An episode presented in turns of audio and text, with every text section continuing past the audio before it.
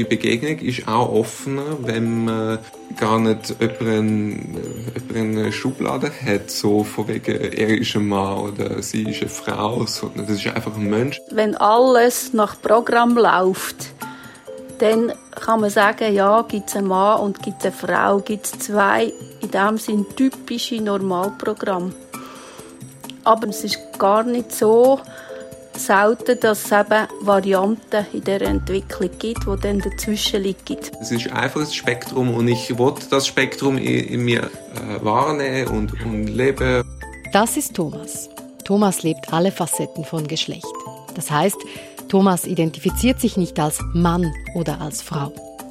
Diese Geschichte ist unser Fokus in der zweiten Bonusfolge der Genderfalle, dem Podcast von SF Hotspot, der sich mit Rollenbildern beschäftigt und in dieser Folge damit, wie wir alle überhaupt unser eigenes Gender einsortieren, unsere Geschlechtsidentität. Mein Name ist Isabel Meissen. Jetzt ist es euch vielleicht aufgefallen, ich habe nicht gesagt seine Geschichte, denn Thomas hat zwar einen männlichen Namen, aber als Mann sieht Thomas sich eben nicht. Und es ist ziemlich schwierig mit den Pronomen im Deutschen. Immerhin, es stört Thomas nicht, wenn das männliche Pronomen benutzt wird. Thomas schätzt es aber sehr, wenn man versucht, anders zu formulieren. Also, ich versuch's. Typisch Mann, typisch Frau. Dass es so etwas gar nicht gibt bei den Talenten, Interessen, das haben wir in den ersten Folgen der Genderfalle angeschaut. Dass viele unserer Verhaltensweisen nicht biologisch gesteuert sind, sondern teils schlicht anerzogen und angelernt. Daraufhin haben wir hunderte Mails von euch bekommen, ein ganz interessantes eben von Thomas. In meinem Leben gab es in den letzten Jahren einige Ereignisse, die dazu geführt haben, dass ich mich entschieden habe, mich nicht mehr als Mann zu definieren. Ich wünsche mir, dass das polare Gender-Schema aufgeweicht wird, ja gar aufgebrochen wird. Ich möchte nicht dem gesellschaftlichen Bild von Mann entsprechen müssen. Nach klassischen Merkmalen des Verhaltens betrachtet würde ich wohl eher in die gesellschaftliche Kategorie Frau fallen. Ich bezeichne mich heute als genderqueer. Das hat uns interessiert und auch berührt, dass jemand bereit ist, diese persönliche und intime Geschichte zu erzählen.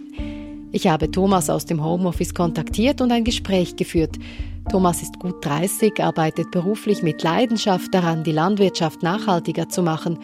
Thomas hofft, dass dieser Auftritt hier anderen Mut machen kann sehr viele Leute tatsächlich, äh, wo genderqueer sind oder queer oder ähm, neurodivers, irgendwie einfach nicht ins gesellschaftliche Schema so inne passen, die, die tun sich dann auch oftmals äh, schwer in, in, der Jobwelt und ähm, und das kommt dann, also finanzielle Schwierigkeiten kommen dann dazu und, und so. Und das, das ich einfach das Privileg habe, dass, ja, ich, mir geht's gut und ich kann das sogar in der Öffentlichkeit sagen, dass ich äh, mich als äh, genderqueer identifiziere oder gender non-binär. Gender non-binär oder auch genderqueer. Ein anderes Wort ist genderfluid. Heißt nicht ins eindeutige Mann-Frau-Schema gehörig. Biologisch sei die Sache klar, erzählt Thomas, der Körper sei eindeutig männlich. Aber was Thomas interessiert, wie er sich gibt, wie er sich fühlt, das ist eben eine andere Sache. Auch das Rollenverhalten. Thomas, der biologische Mann, lebt quasi die Antiklischees, strickt gerne oder lackiert gerne Fußnägel. Ich habe das Gefühl, wir haben alle in uns männliche und weibliche Qualitäten in unterschiedlichen Formen ausprägt. Und es ist einfach ein Spektrum und ich will das Spektrum in, mir wahrnehmen und, und leben. Und, und ich finde, die, die Begegnung ist auch offener, wenn man gar nicht jemanden, jemanden eine Schublade hat, so von wegen, er ist ein Mann oder sie ist eine Frau, sondern das ist einfach ein Mensch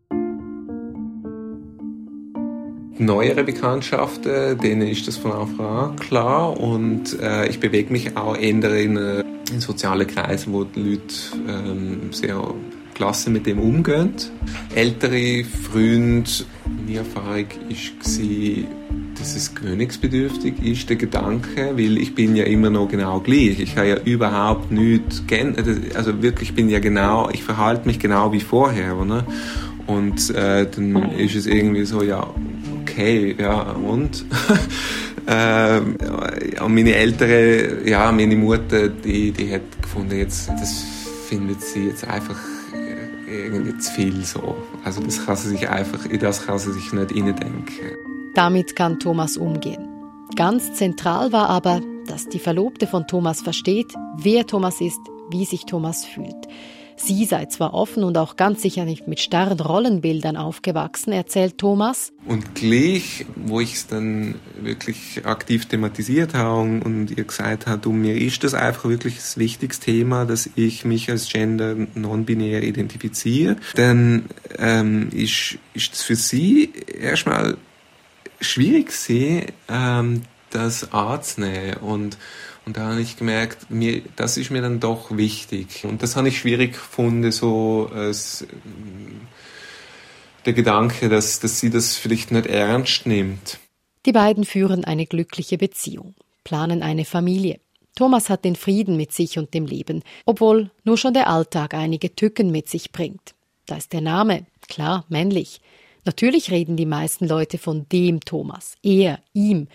Thomas hat einen männlichen Körper, nutzt die Männertoilette. Rebellieren in dem Punkt ist nicht sein Ziel. Und was die Heirat angeht? Ich wollte eigentlich nicht als Mann und, und Frau heiraten. Ich wollte, ich wollte sie heiraten. Aber dass ich in der, in der Beziehung dann offiziell als der Mann abgestempelt bin, ähm, ja, das wollte ich so vielleicht einfach nicht. Will das Paar seine Beziehung vor dem Staat offiziell machen, so wird Thomas also ein Ehemann sein. Trotz allem. Das Gespräch mit Thomas beeindruckt mich. Thomas sagt, die Geschlechtsidentität sei nicht das zentrale Lebensthema, weist mich aber auch darauf hin, dass das bei vielen anderen in dieser Situation anders ist. Und ja, die Statistik bestätigt das. Das Transgender-Netzwerk Schweiz verweist auf Studien aus England oder den USA. Laut denen haben bis zu 80 Prozent aller Transmenschen schon einen Suizidversuch unternommen. Diskriminierung ist gang und gäbe. Trans, das ist der Oberbegriff für Menschen wie Thomas. Das Transgender-Netzwerk definiert Trans so, von Trans spricht man, wenn das innere Wissen einer Person, welches Geschlecht sie hat, nicht mit dem bei der Geburt zugewiesenen Geschlecht übereinstimmt. Manche Transmenschen sind das Gegenteil von dem, was die Biologie sagt, andere passen eben gar nicht in dieses Schema wie Thomas. Nun hat Thomas selbst gesagt, biologisch bin ich eindeutig ein Mann. Wie eindeutig ist das grundsätzlich mit der Biologie? Wie entsteht Geschlecht? Das will ich klären. Behilflich ist mir dabei Professorin Christa Flück. Sie ist Abteilungsleiterin der pädiatrischen Endokrinologie, Metabolik und Diabetologie am Berner Inselspital. Mit Geschlecht kennt sie sich aus. Sie arbeitet auch mit Kindern, die körperlich nicht eindeutig männlich oder weiblich sind. Und Achtung, das ist nochmals eine andere Kategorie als Trans. Es geht jetzt hier nicht um die Identität, sondern um das Körperliche. Früher hat man diese Menschen intersexuell genannt oder noch früher Twitter. Zum Glück ist das heute anders. Christa Flück, die Expertin, spricht von Varianten. Also grundsätzlich muss man schon sagen, ist unsere Biologie und von all, allen ähnlich programmierten höheren Primaten, also Affen, Haustier, schon so ausgerichtet, dass wenn alles nach Programm läuft, dann kann man sagen, ja, gibt es einen Mann und gibt es eine Frau, gibt es zwei, in dem sind typische Normalprogramme.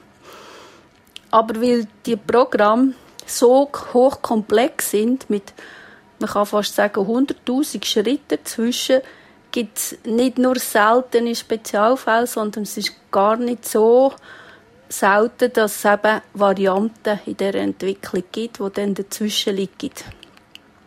Aber ein Mann und eine Frau sein beinhaltet ja natürlich auch noch die Ebene vom Kopf und von der Psyche. Wenn man jemanden fragt, warum bist du ein Mann oder bist du eine Frau, das wird ganz schwierig, oder? Da kommen ganz verschiedene Argumente, wie man sich fühlt. Da kommen ganz viel mehr Themen dazu. Das ist nur, nicht nur reine Organbiologie, oder? Schauen wir vielleicht ein paar biologische Faktoren noch an. Also Östrogen und Testosteron sind so als Geschlechtshormon bekannt. Ist dann da automatisch äh, daran gekoppelt, ah, Östrogen macht Frauen und Testosteron macht Männer? Nein, das ist falsch, weil Östrogen und Testosteron sind schon recht weit unten in der, in der Entwicklung von diesen Normalprogrammen. Das, was eigentlich Mann und Frau am Anfang ausmacht, wenn es anfängt, also grundsätzlich mit der Verschmelzung von einem Sperma und der Eizelle wird der Chromosomensatz geleitet. Und das ist eigentlich, gibt es dort zwei typische Normalprogramme. Also das eine ist, es wird XX geleitet für eine Frau und das zweite XY für einen Mann. Und grundsätzlich sind wir bis zur sechsten Woche sind wir neutral. Und aufgrund von dem Chromosomensatz wird nach die, die neutrale Keimdrüse wird determiniert. Und dann wird aus dieser Keimdrüse entweder eine männliche oder eine weibliche. Aber jetzt kann schon eine Variante stehen, kann etwas dazwischen kommen, oder? Aber typischerweise gibt es eine männliche oder weibliche. Und aufgrund von dieser Keimdrüse, wenn die determiniert wird, gibt es Anschließend sagen wir das auf Fachchinesisch eine Differenzierung von allen abhängigen Organen. Und dort drunter, wenn das Organ ausgebildet ist, bildet das typische männliche Organ bildet natürlich die männlichen Hormone, das Testo. Und das typisch weibliche Organ bildet nach im Verlauf, aber eigentlich auch erst in der Pubertät, die weiblichen Hormone.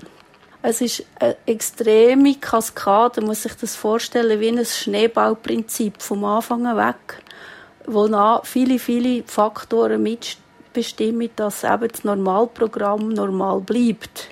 Oder typisch, oder?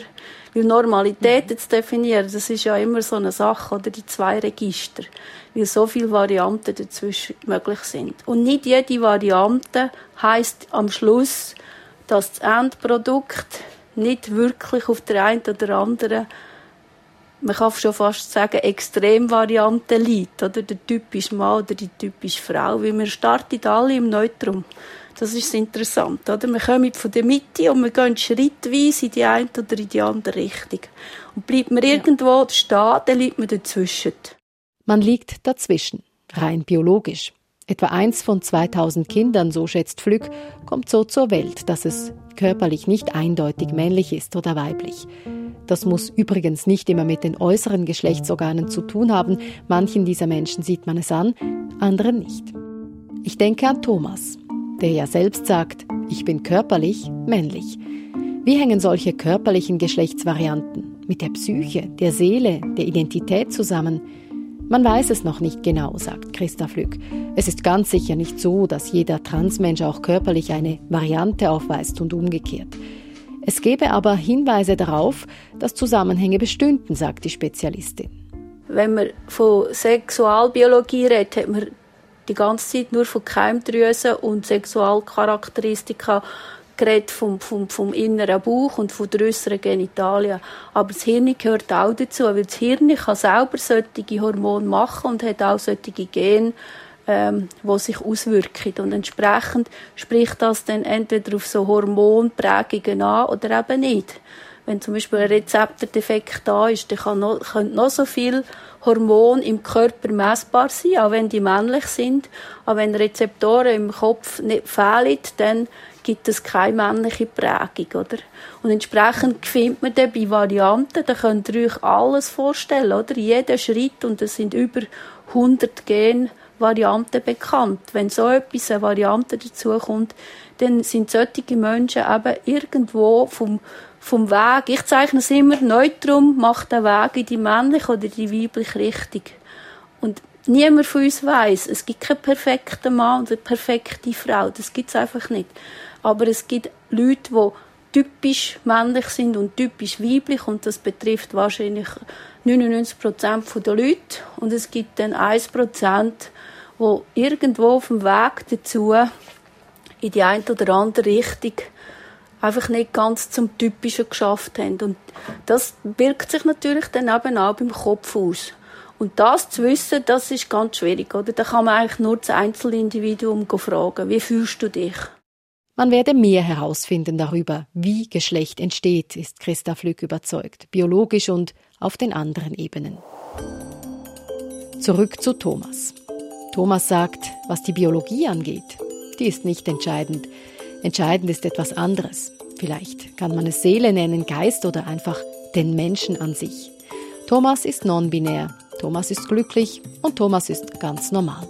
Wenn Leute mich als jemanden sehen, wo, wo, ja, wo vielleicht nach dem bürgerlichen Verständnis eh noch recht normal ist. Also der, der hat ja einen ähm, anständigen Job, sagen wir mal, oder? Und äh, er lebt ja irgendwie anständig, aha, und der ist äh, genderqueer, okay. Ähm, äh, ja, vielleicht viele Leute haben im Kopf irgendjemanden, der nicht normal ist oder so. Deshalb hat Thomas diese Geschichte erzählt. Und damit auch andere, die es betrifft, aus der Geschlechterfalle herauskommen. Das war die Genderfalle mit zwei Bonusfolgen, der Podcast von SF Hotspot, der sich mit Geschlechterrollen befasst. Das Team dahinter, Mai Pritorlacher in der Produktion und am Mikrofon Isabel Meissen.